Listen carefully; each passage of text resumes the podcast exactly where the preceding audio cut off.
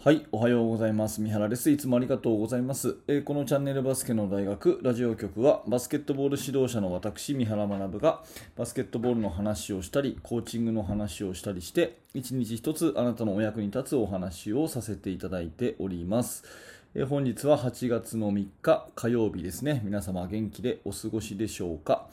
えー、オリンピックもですね終盤に差し掛かってきて、えー、バスケットボール競技は女子がですねナイジェリアにスリーポイント19本を沈めて快勝ということでいやすごい試合でしたね。あんなに入るもんかねっていう感じの試合でしたけれども。うんまあ、えー、決勝トーナメント進出ということでますます、えー、注目がね集まる、えー、女子バスケットということになります、えー、連日オリンピック関連のお話をしてますので今日はねちょっと全然違う話をしようかなと思います、えレイアップシュートの話ですね。レイアップシュートはオーバーハンドをする3つのメリットということで、え、普通レイアップシュートってていう風に思い浮かべると皆さん何を思い浮かべますか、ね、レイアップシュートを想像してください。ってやると普通アンダーハンドの下からこう手をね、えー、上に上げるようなそういう、えー、シュートをイメージすると思うんですが、まあ、これをね、オーバーハンドのシュートにしましょうっていうことなんですね。オーバーハンドっていうのは、えー、手のひらを上に、手のひらを上？まあ一緒か。えー、まあ、あの、ジャンプシュートと同じような手の使い方っていうことですね、うん、そういうような、えシュートの仕方にしましょうっていうことをお話をしたいと思いますでこの3つのメリットっていうのは何かっていうと結論を先に言うとですね、え1つ目は、えジャンプシュートも上手くなる、えジャンプシュートも上手くなるから、え2つ目はですねフローターシュート。ふわっと浮かせるシュートね。フローターシュートも上手くなるからということ。そして3つ目は、え、ぶつかり合いコンタクトにも強くなるからということで、え、ワンハンドシュートジャンプシュートにもつながる。フローターも上手くなる。コンタクトプレーも強くなるからというこの3つのメリットからねレイアップシュートをするときにはオーバーハンドシュートをした方がいいよねっていうそんな話をしたいと思います。うん。実は先日ですね7月の31日に、えー、オンライン上のものではあったんですが、えー、早稲田大早稲田大学の、えー、倉石修先生のね、えクリニックに私は参加をさせていただきました。でその、えーと、月間バスケットボールのクリニックだったんですけどその倉石さんの、えクリニックではですね、まあ、このオーバーハンドシュートは絶対やった方がいいよねっていうそういう話になっていたんですね、えー、ちなみに倉石さんは私の大学時代の恩師でもう20年以上お付き合いさせていただいている、えー、大先生であります。で、え、その倉石さんのね、えお話を聞いて改めてやっぱりオーバーハンドのシュートの方がいいんだなっていうふに思ったんですけど、えその時ね、えすごく印象に残ったのはもう世界ではオーバーハンドしか教えてないんですよっていう話をしてたんですね、え日本のバスケット教育現場だとまずアンダーハンドっていうふうに、えーやるけれどもあんまりそれ根拠なくて昔からやってたからそうだっていうだけで、えー、今ねいろんなことを考えてやっぱりオーバーハンドの方がいいよねっていうことで、え、世界ではもう最初の子供のね子供が最初にレイアップシュートっていうのを覚えるときにもうすでにオーバーハンドから教えるんですよと。でアンダーハンドっていうのはオーバーハンドができれば自然にそれはできるんだという考え方が主流だそうですね。うん、なるほどなというふうに思ったんですけれども、まあ、それでですねそのオーバーハンド手を上にジャンプシュートをねあのワンハンドのジャンプシュートと同じような手の使い方でゴール下もレイアップシュートをするっていうそのオーバーハンドなんですけど、まあ、私なりに考えたメリットをね3つ、えー、言っていきたいと思います。1つ目はですねそのワンハンドのジャンプシュートそのものも上手くなるからということで。まあ、よくね、えー、女子の場合とかだと両手打ちよりもワンハンドの方がいいですよとかねいう議論になったりしますけど、まあ、それにも通じるものがあってワンハンドシュートとほとんど同じようなね、えー、フォームで投げることになるので、え、まずレイアップシュートからですねワンハンドでこう打つ習慣をつけていくとジャンプシュートも自然とその手の使い方になるからね、えー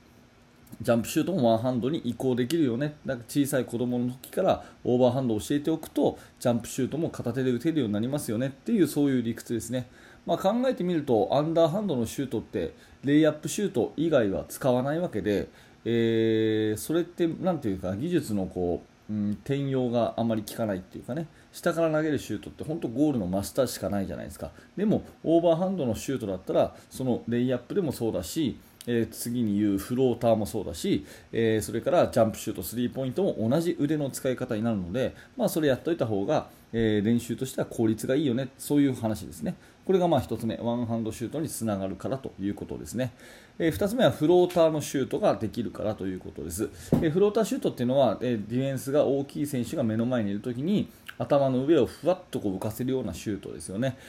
えー、そういうシュートを結構こう嫌うっていうか、うん、逃げてるようなねそんなシュートを打つんじゃないと向かってけっていうようにね、えー、まあ、そういう場面もあるんですけれどもふわっと浮かせシュートが打てるか打てないかでですね、えー、随分そのシュートのバリエーションというかプレーの選択肢が、えー、随分違うんですね、えフローターシュートが打てるとそこからこうパスにもつながりますし、うん、そこでね、えまあ、いろんなあのディフェンスとの駆け引き生まれてくるんでやっぱりフローターシュートってのはやった方がいいかなというふに思います。で技術的なことを言うとフローターシュートを打つときはですね、えー、手首をこうあんまり返さないで肘を上げてふわっとこう投げるっていうのが結構重要なんですね。これ大事なんでもう1回言いますけどフローターのシュートを打つときは手首を返すんじゃなくて肘をこうリフトさせる上げる感じで、えー、ボールを上げるとうまくいくんですね、えー、ぜひぜひ、えー、やってみてくださいはいまあ、フローターシュート、やっぱり小さな選手が活躍するにはこういうシュートも大事だよねということで、えー、フローターシュートを打つためにもオーバーハンドのレイアップの方がいいよねっていうそういう話です。はい、で最後はねコンタクトに強くなるということで、えー、バスケットボールってどうしてもねあのディフェンスとオフェンスのぶつかり合いどうしても生じますから、えー、最近ではぶつかりながらシュートを入れるっていうことが結構重要になってきてますね。で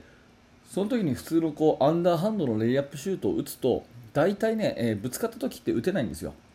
アンダーハンドのレイアップシュートを打つとぶつかった時打てないんですねだからそうじゃなくてぶつかりながら打てるアン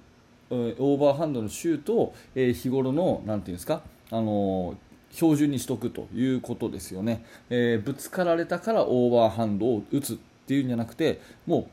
毎回オーバーハンドにしておけばぶつかられても平気だよねっていうそういう話ですだからレイアップシュートを最初にね子供に教える時も、まあ、誰もいない中で打つっていうことはあんま試合中ないわけで必ず敵がいるわけですからそこでボーンとね、えー、オーバーハンドのシュートを打つことを毎回毎回、えー、習慣にしておけば、うん、あのぶつかられた時もやっぱりその技術はそのまま使えるよねということで、えー、これもねオーバーハンドのメリットかなというふうに思います。はい、ではまとめますね、えー、今日のまとめはレイアップシュートっていうのはアンダーハンド。今いわゆる今までのレイアップシュートよりも手を、ね、上に使うオーバーハンドシュートの方が絶対いいよねという話で、まあ、倉石修先生の話を聞いても私はそう思うということなんですね、えー、そのメリットを3つ、えー、まとめていくと1つ目は、えー、ワンハンドのジャンプシュートにも通じるシュートだからということ。そして2つ目はフローターシュートにもつながるからと。いうことですねそして3つ目はコンタクト、ぶつかり合いの中でも打てるシュートだからということで、えー、ぜひですねミニバスを教えてらっしゃる方、それから中学生を教えてらっしゃる方、ね、初めてバスケットボールを覚える子たちにぜひオーバーハンドのシュートをやらせてみてあげてください。きっとね、えー、プレーの幅が広がるんじゃないかなというお話です。はい、ありがとうございました。えー、このチャンネルバスケの大学ラジオ局はいつもこのような感じで毎朝7時までに、えー、バスケットボールの話をしております、えー、指導者の目線でねお話をしておりますので、え何らか面白かった役に立ったという方がいらっしゃったら、えー、ぜひチャンネル登録のボタンを押していただいて、え応援してくださると嬉しいです。またこの放送はですねヒマラヤラジオや、え、Apple Podcast など、ポッドキャストでも配信してますので、えそちらの方もぜひ、えー